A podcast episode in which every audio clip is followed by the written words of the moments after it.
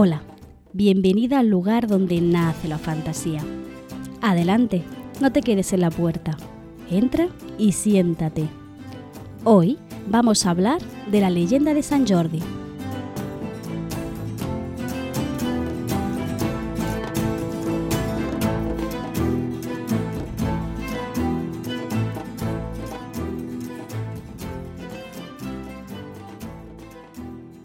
Tal y como te comentaba en el capítulo anterior, hoy vamos a dedicar el capítulo entero a hablar sobre la gran leyenda catalana, esa historia que celebramos en un único día y que coincide con vuestro día del libro.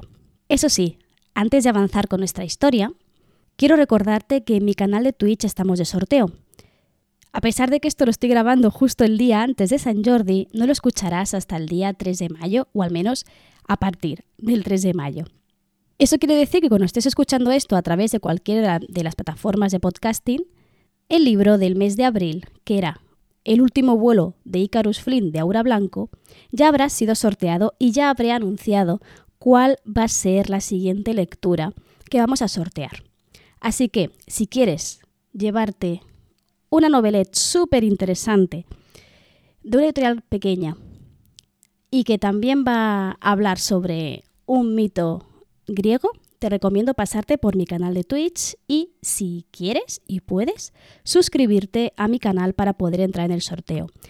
Ahora también he implementado la opción de que puedas añadirte al sorteo canjeándolo con puntos del canal, que es algo gratis que te da Twitch simplemente por ver eh, mis directos. En cierto modo para recompensar a la gente que está siempre ahí, siempre apoyando y siempre mandando amor por el chat. Ahora sí, avancemos en nuestro tema.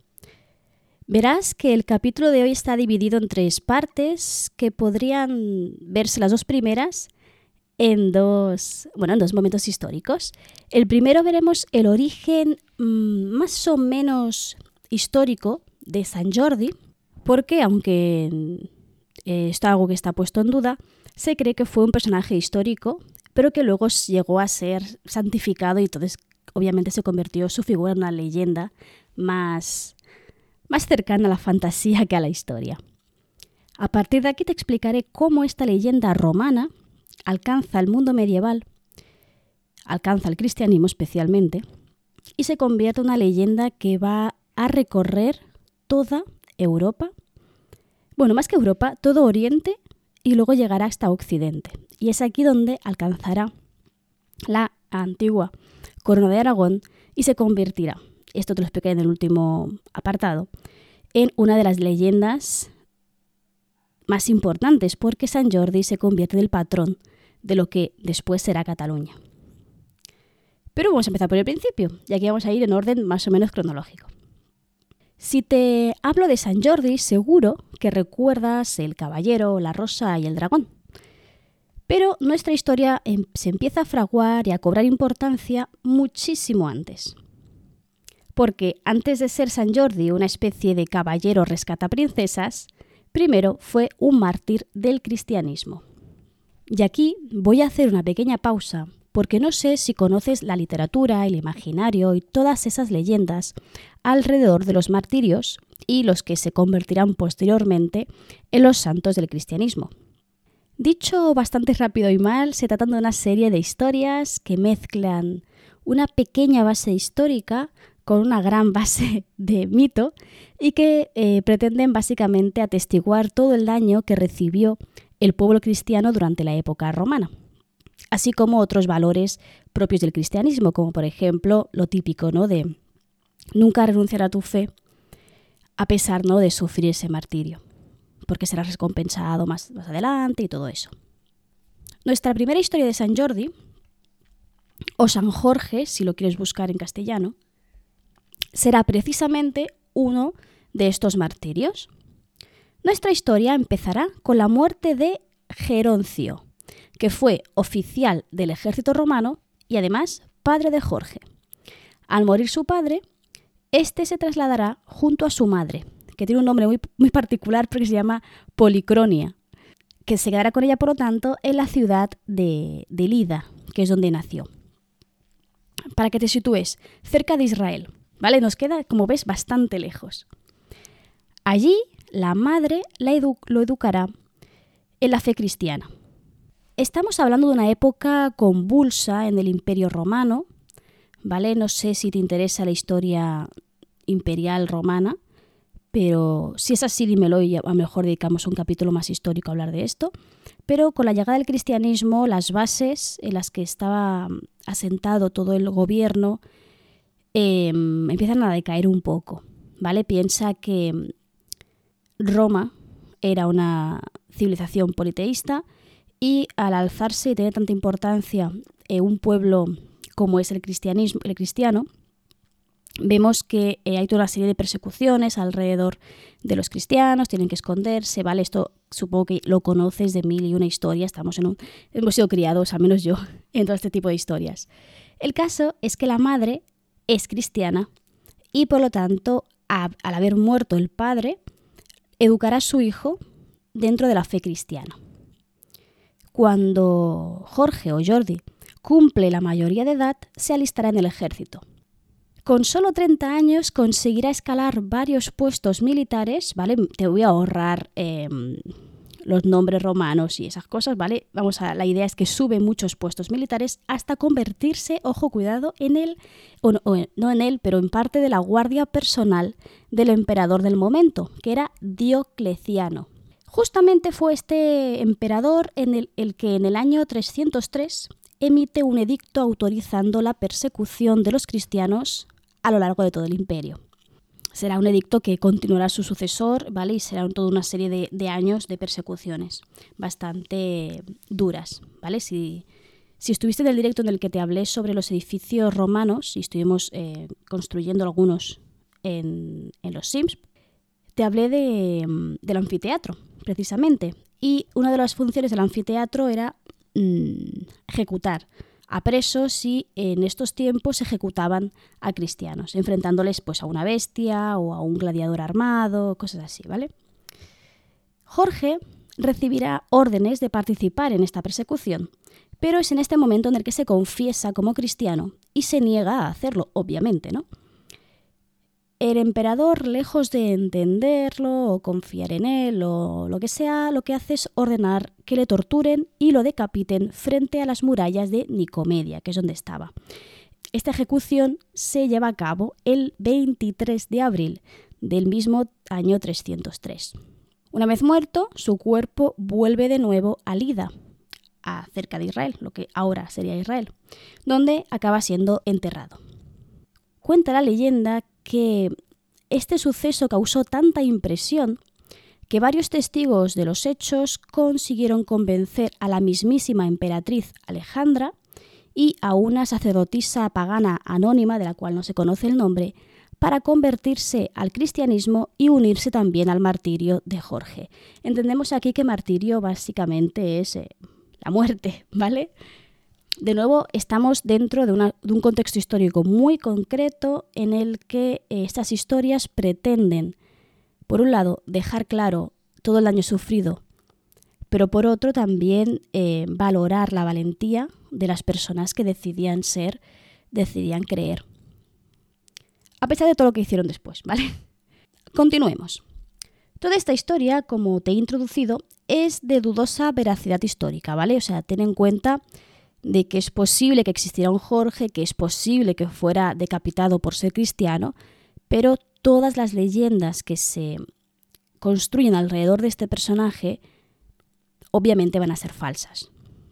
Porque con el paso de los, de los años, como te hablaré enseguida eh, cuando pasemos a la época media, se le santifica y se cree que puede otorgar ciertos dones a las personas que lo veneran. Justamente esta veneración de la que te estoy hablando empieza de forma muy temprana. Se tienen noticias de peregrinos que se dirigían a una iglesia construida en Diospolis, lo que sería la antigua Lida, en su honor durante el reinado de Constantino I, es decir, ya en el, año 306, lo que serían tres años después de su muerte, hasta el 337, que son los años que gobernó Constantino. De hecho, esta ciudad, Lida, se convirtió en el centro de su culto entre los años 518 y 530. ¿Vale? Vamos viendo cómo, a pesar del paso del tiempo, la figura de Jorge se mantiene. Un dato que me ha parecido curioso y que te lo voy a añadir simplemente porque me, ha causado bastante interés es que esta misma iglesia, la, que está construida en Lida, fue eh, derribada y reconstruida un montón de veces por culpa o a causa de las cruzadas cristianas, ¿vale? O sea, el pueblo, em, ¿vale? Cuestiones de guerra, se destruía la iglesia y se reconstruía de forma constante, ¿vale? Creo que he contado unas tres reconstrucciones. La última, de hecho, fue en 1872, 1800, ¿vale? Lo que serían 1500 em, años después de la supuesta muerte de, de, Jorge. Esta iglesia en concreto, la que se construyó en 1872, aún sigue en pie. Hasta aquí podríamos encontrar una historia bastante sosa que se asemeja muchísimo a todos los mártires que vamos a ir encontrando dentro de la historia cristiana. Pero es que en la época media se le va a dar una vuelta, un giro. Y de hecho San Jordi se va a convertir según algunos investigadores, en el origen de todos los cuentos de hadas, porque es en la época media en la que aparece la gran figura del dragón. Este original está, bueno, a ver, un pequeño apunte. En, historia, una cosa que, con la que yo siempre me peleaba con el profesor es que te decían, em, este texto es, eh, o esta historia, o esta leyenda eh, es del siglo XI o del siglo no sé qué. a ver, realmente la copia más antigua conservada de esta historia es de este siglo. No quiere decir que antes no se contara, no se leyera o no se cantara esta historia. Así que la fuente escrita más antigua conservada sobre este San Jordi y sobre todo el dragón es del siglo IX y forma parte de la conocida leyenda dorada, que es una compilación de relatos sobre vidas de santos. Aquí ya vemos que Jordi o Jorge ha dado un salto, deja de ser un mártir solo para convertirse en un santo. Como te he dicho en la introducción, este personaje y toda su aventura va a recorrer todo Oriente. Y no es una exageración porque a lo largo de todos los pueblos cristianos se va a cantar y se va a conocer la historia de este personaje porque se va a convertir en el patrón de los caballeros. Y en la época media, caballeros eh, cruzadas, ¿vale? Es algo que va a ser muy habitual. Y acabará, como veremos más adelante, extendiéndose y llegando hasta Occidente. Puesto que es un personaje tan importante y que tiene tanta relevancia en el día a día de la gente de aquel entonces, vamos a encontrar muchas versiones, muchas historias muy parecidas, pero que eh, tienen ciertos puntos en común. No te voy a explicar todas las historias, porque veremos que la mayoría son muy, muy repetidas o muy repetitivas, pero sí que te voy a explicar la, base del mito sobre la que los autores, los trovadores, o mejor dicho, los juglares, eh, bueno, en este caso serían clérigos, porque es una historia religiosa. Bueno, da igual. Que eh, la, gente de entonces construía su propia, su propia historia. Recuerda que la época media, y perdón si me pongo muy. si estoy haciendo muchos incisos, en la época media la vía para contar las historias era principalmente la vía oral. Lo más habitual era que hubiera un juglar que fuera cantando estas historias a lo largo de una tierra, a lo largo de un, continente, no, más bien un territorio. Eh, era muy poco habitual que la gente leyera estas historias, incluida la gente que sabía leer. ¿vale? Era lo más em, normal es que si sabías leer eras alguien con dinero que había pagado una educación y por tanto podías tener dinero suficiente como para pagarle a alguien para que te leyera. ¿Vale? Así que lo, más normal, excepto en el entorno eclesiástico, que eso es otra cosa, es otro mundo aparte, lo más habitual es que estas leyendas fueran escuchadas, cantadas. Por lo tanto, es normal que tengamos tantas versiones, ¿vale? Así que vamos eh, a la base, a los personajes principales y la acción más básica del mito, que seguro que ya la conoces. Se inicia la historia con un dragón que ha hecho su nido cerca de una fuente de agua de una importante ciudad. ¿Vale? La fuente de agua puede cambiar, puede ser solo una fuente, puede ser un lago y la ciudad puede tener más de un nombre. Pero es indiferente. El caso es que como está el dragón anidado al lado de a esa fuente de agua potable, las gentes no pueden ir a por agua. Así que lo que hacen para distraerle y poder conseguir esta fuente, ¿no? Es distraerlo ofreciéndole un par de ovejas cada día, ¿vale? Así que cada día le dan dos ovejas, mientras el dragón come las ovejas, recogen el agua y al día siguiente hacen lo mismo. Como te puedes imaginar, ¿vale? Aquí eh, matemáticas las justas, eh, enseguida se quedan sin ovejas. Así que recurren a mm, la idea más lógica que puede tener alguien en esta época, por lo visto, que es ofrecer gente. Nos quedamos sin ovejas, pues en lugar de enviar dos ovejas, enviamos a alguien random. Así que colocan todos los nombres en una caja y van sacando nombres y eh, se van ofreciendo estos tributos hasta que sale la, la princesa.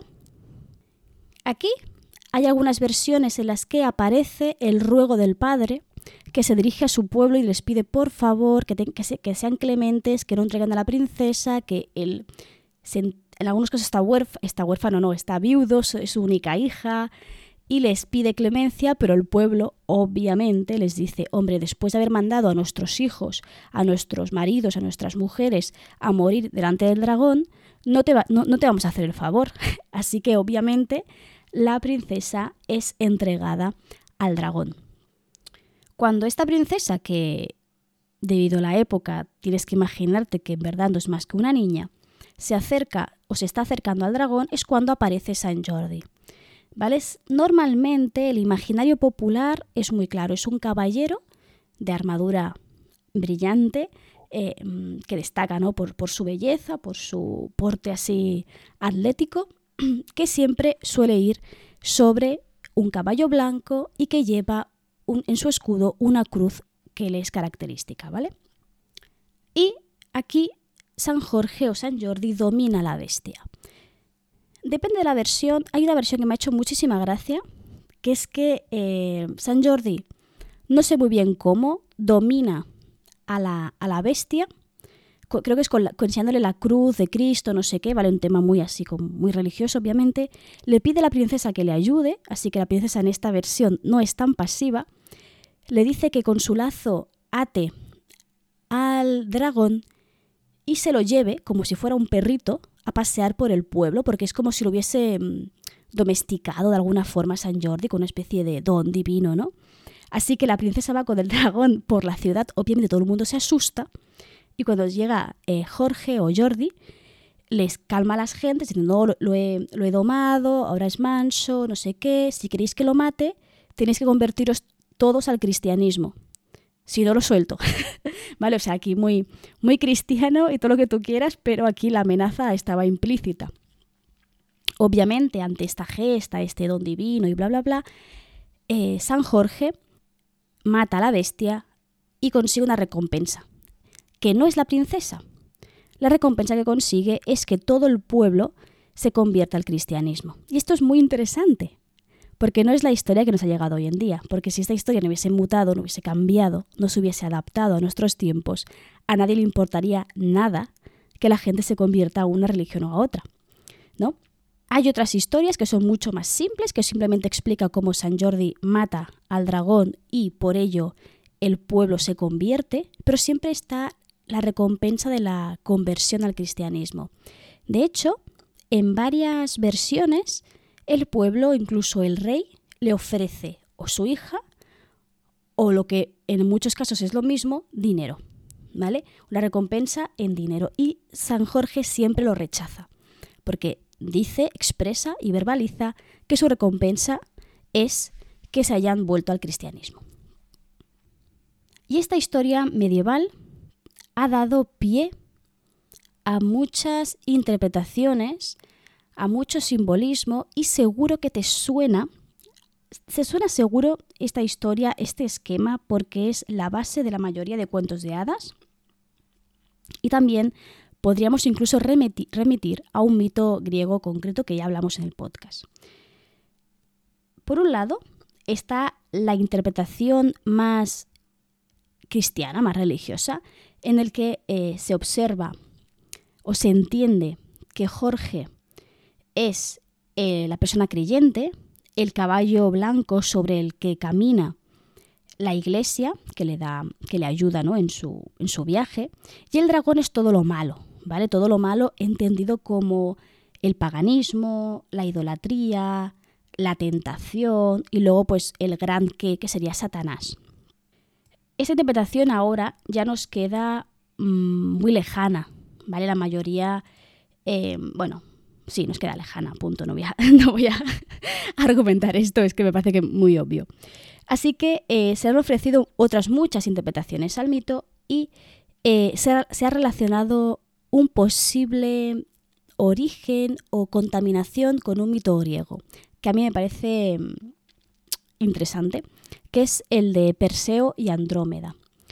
Si recuerdas, cuando te expliqué la historia de Perseo, te conté que era un semidios, uno de los muchos hijos de Zeus, que hizo muchas cosas, ¿vale? Entre ellas salvar a una princesa que estaba a punto de ser entregada como sacrificio a una bestia marina. No es bien bien un dragón, pero sí que encontramos el mismo esquema de eh, un héroe semidivino que con don de los dioses, porque tiene eh, no lo diré todo, pero tiene el escudo de Atenea, tiene las, eh, los zapatos de Hermes, tiene el casco de Hades y algo más que le dieron de las ninfas, no sé si era la espada, no me acuerdo, perdón. Eh, con estos dones divinos consigue vencer al monstruo y llevarse la princesa. Este, en este caso, sí que se lleva la princesa, ¿no? Mm, muchas veces, en muchos estudios se ha entendido que de forma seguramente no consciente, el pueblo tomó este mito que ya estaba dentro de su imaginario y con el paso del tiempo juntaron el patrón de la caballería, que era el tan aclamado Jorge, que había sido santificado y ya era un santo, con esta historia que habían escuchado tantas veces sobre el héroe que vencía al monstruo para llevarse a la princesa y convirtieron, hicieron una especie de refrito para crear esta historia. Pero es que hay historiadores que ven sus lazos con una leyenda mucho más antigua que eh, la cristiana y que la griega. Y es que seguramente este mito beba de diferentes elementos paganos, no solo el griego. Se cree que Jorge podría ser una reinterpretación del dios Sabacio, entendido como padre celestial de los frigios, y su imagen característica suele ser eh, la de un caballo arrollando y derrotando a una serpiente. ¿Vale? Así que seguramente hayan hecho una especie de, de refrito con todos estos elementos mitológicos. Ahora bien, te puedes preguntar cómo esto ha llegado a Cataluña, porque recuerda que estamos hablando de un personaje, una historia que puede tener más o menos base científica y científica histórica, pero ¿qué sucede en Israel? ¿Cómo esto llega a, Oriente, perdón, a Occidente, como estoy hoy, y se acaba convirtiendo en uno de los símbolos más importantes a nivel nacional de Cataluña. Pues bien, me voy a basar en un libro que es muy interesante si quieres conocer leyendas eh, catalanas, propiamente dichas, que es el Costumari català de Joan Amadas. Según este autor, Jorge se convierte en el patrón de los caballeros por la ayuda que supuestamente prestó al rey Pedro I de Aragón en la batalla de Alcoraz en Huesca en el año 1096 contra los musulmanes. ¿vale? Estamos en, la época de, entre muchas comillas, la, la reconquista. Obviamente, esto no tiene ningún tipo de fundamento histórico, ¿vale? Si estamos hablando del mismo personaje, ese Jorge murió supuestamente en el año 303. 600 y pico años después, se convierte eh, en un caballero medieval que ayudó al rey Pedro. ¿vale? O sea, está totalmente mitificado y eh, aquí sí que es leyenda y solo leyenda. Como agradecimiento por su ayuda, el rey lo nombra patrón de la caballería y también parte de la nobleza del reino de Aragón y por lo tanto participa del gobierno, podríamos decir, de la corona de Aragón. Tanta es su importancia e influencia que se generaliza la fiesta del Día de San Jordi por toda Cataluña a mediados del siglo XV. Es decir, esta festividad que vamos a celebrar también a este año, en 2022, lleva celebrándose en Cataluña o la anterior corona de Aragón desde el siglo XV. ¿Vale? No, es una tradición eh, nueva, para nada. Concretamente, en 1456 se oficializa San Jordi como patrón al declararse en las Cortes catalanas el día 23 de abril como día festivo. De hecho, es una festividad que es algo que he estado comentando varias veces con las chicas de, Twitch, que aquí en Cataluña se entiende como el Día de los Enamorados. Para, al menos para mí, eh, San Valentín no tiene tanta importancia como sí tiene San Jordi. Como te puedes imaginar, y bueno, te puedes imaginar porque te lo he dicho antes, la leyenda se fue modificando con el paso de los años y de los siglos hasta convertirse más en una historia de amor humano que amor religioso. Y esto sucede simplemente cambiándole el final. De hecho, si te lees cualquier leyenda de San Jordi que puedas encontrar en una librería a día de hoy, verás que toda la historia es la misma excepto el final. San Jordi mata al dragón, pero sucede algo muy interesante y es que de su sangre brota una rosa como símbolo del amor que sienten princesa y príncipe, obviamente un, un de estos típicos de los cuentos de hadas. San Jordi coge una de estas rosas, se la entrega a la princesa y aquí sí acaban casándose y teniendo una vida feliz y plena, según cuenta la leyenda. Es por este motivo que desde 1456, que se dice pronto, los chicos regalaban una rosa roja a sus enamoradas. Poco tardó en extenderse una costumbre que, en contrapartida, las mujeres regalaban un libro a sus amados. Mucho ha llovido desde entonces y a día de hoy, indistintamente de tu género, las rosas y los libros corren por las calles de toda Cataluña para celebrar el amor, la fraternidad y la literatura. ¿Cómo no podía ser una fiesta que me gustara tanto si se unen elementos que me encantan, el mito, el amor, porque no dejo de ser una romántica empedernida, y la literatura. Y hasta aquí va a ser el capítulo de hoy. Creo que me ha quedado más corto de lo que pretendía, pero creo que está bien que de vez en cuando haga un capítulo cortito, que si no nos vamos casi a la hora. me hacía mucha ilusión hacer este directo porque la historia de San Jordi es algo que llevo escuchando desde antes incluso de aprender a leer. Por lo que me apetecía muchísimo poder traértela y hablarte también pues, de sus orígenes y cómo ha ido evolucionando con el paso de los años y de los siglos. No sé si la conocías, no sé si conoces otras versiones y no sé si sabes por qué en Cataluña bueno, ahora sí que lo sabes, pero no sé si sabías que por qué en, Cataluña también regalamos rosas con los libros. Espero que hayas pasado un rato conmigo. Te deseo, aunque si escuchas esto en diferido llega un poco tarde, pero da igual. Te deseo que hayas pasado un muy buen día del libro, que hayas podido compartir tu amor por los libros con aquellas personas que sean especiales para ti, que hayas comprado libros, que hayas regalado libros y quién sabe, a lo mejor también puede haber caído una rosa. Nada, me despido por aquí, te recuerdo que nos escuchamos como siempre el martes que viene y tranquila que no me olvido de decirte algo que para mí es muy importante y es que aquí, en este pequeño rinconcito de internet, siempre, siempre, siempre vas a ser bienvenida.